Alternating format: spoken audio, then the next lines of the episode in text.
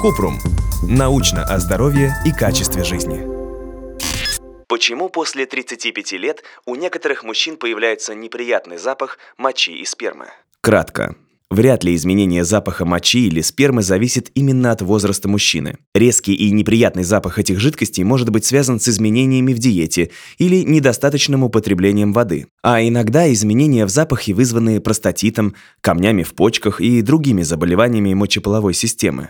Врача стоит посетить, если помимо неприятного запаха есть боли при мочеиспускании или эякуляции, изменение цвета мочи или спермы и другие жалобы. Подробно. Как ни крути, но моча и сперма все-таки пахнут даже у абсолютно здоровых людей. Моча в норме имеет умеренный запах аммиака, а запах спермы часто сравнивают с запахом отбеливателя. Но если их запах со временем становится более резким или неприятным, это может начать беспокоить как самого мужчину, так и его близких. Ученые выяснили, что возраст сам по себе не влияет на запах спермы. С мочой все немного сложнее. По мере взросления ее состав действительно меняется, однако количество аммиака – одного из основных компонентов мочи, ответственного за запах, не повышается, а наоборот, снижается. Выходит, на запах мочи и спермы влияют иные причины, и это далеко не всегда какие-то проблемы со здоровьем. В некоторых случаях изменение запаха объясняется просто сменой диеты. Ученым давно известно, что если человек ест много спаржи, в его моче можно обнаружить спаржевую кислоту. Именно она придает специфический запах. Конечно, спаржа не пользуется большой популярностью в России, однако кофе, рыба, лук, чеснок и другие продукты также влияют на то, чем пахнет моча. Многие связывают пищевые пристрастия и с запахом спермы. Считается, что ананасы, брокколи и корица делают его приятнее, а кофе, алкоголь и мясо наоборот. Однако исследований на эту тему нам найти не удалось. Еще запах может меняться из-за пищевых добавок, витаминов и лекарственных препаратов. Например, L-карнитин и некоторые витамины группы В обуславливают рыбный, а сульфаниламиды – серный запах мочи. Другое объяснение резкому запаху мочи или спермы у мужчины – дегидратация или недостаточное употребление жидкости. Вода разбавляет выделение организма, делает их менее концентрированными. Если человек пьет недостаточно, воды в моче и сперме становится меньше, а концентрация пахучих веществ, наоборот, растет.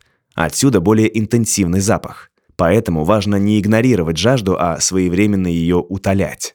Иногда же неприятный запах мочи или спермы является признаком следующих заболеваний.